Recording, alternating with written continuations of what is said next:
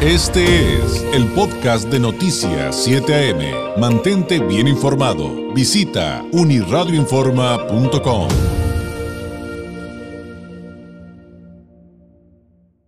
Agradezco enormemente nos tome la llamada en este martes 13 eh, de octubre la senadora con licencia política, activista mexicana, eh, militante de Morena, exdiputada local, eh, ganadora de la encuesta eh, y virtual secretaria general nacional electa de su partido, Citlali Hernández Mora. ¿Cómo estás, Citlali? Muy buenos días.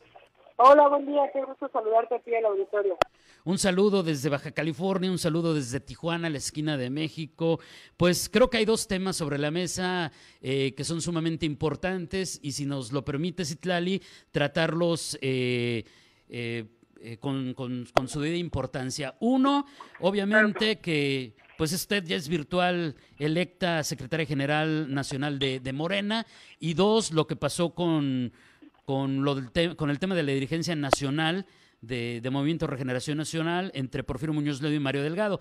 Vamos con la primera parte. ¿Qué, qué le deja este ejercicio que finalmente eh, pues como tal hay que decir las cosas, creo Citlali arrasó en la encuesta.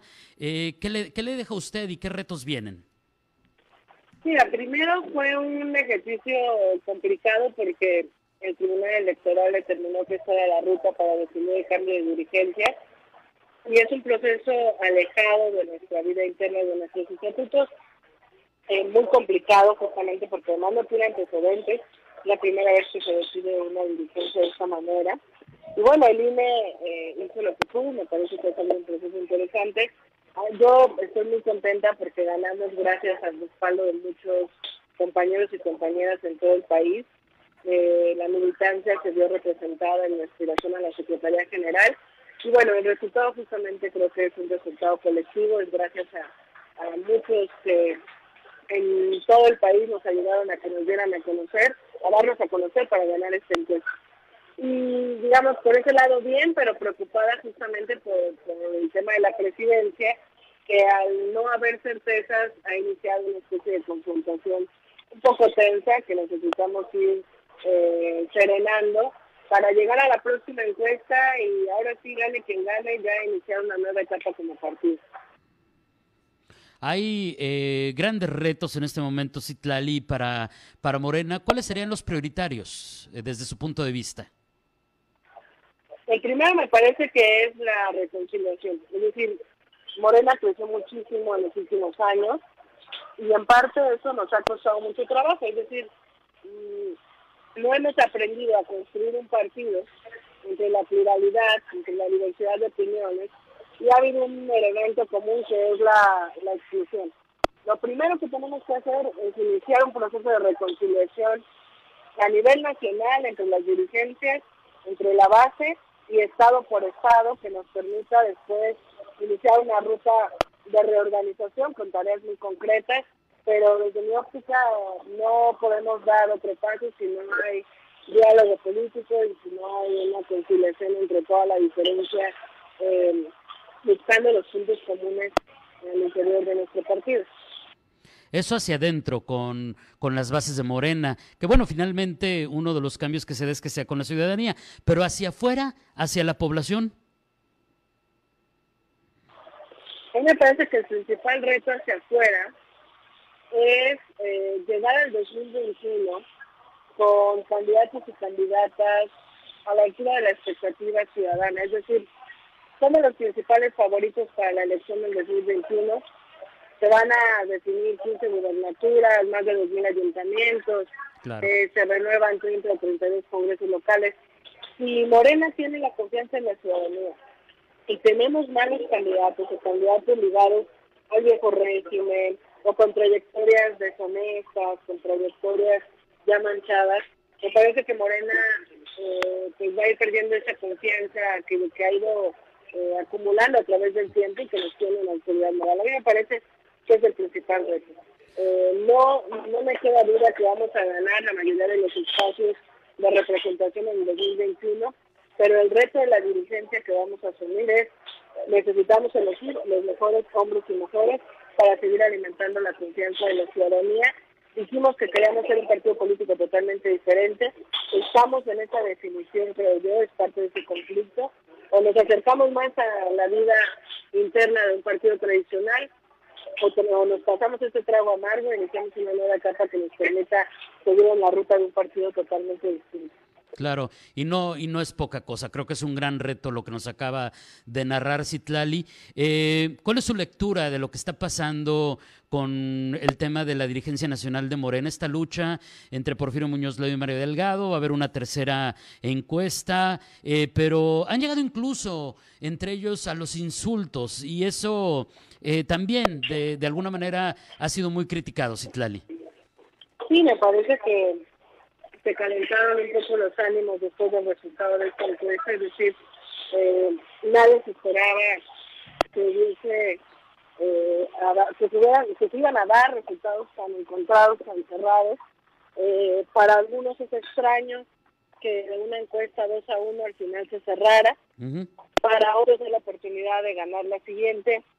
Y eso me parece que eh, incendió los ánimos de, los de ambos lados. Se ha abierto una confrontación pública, me parece que es lamentable.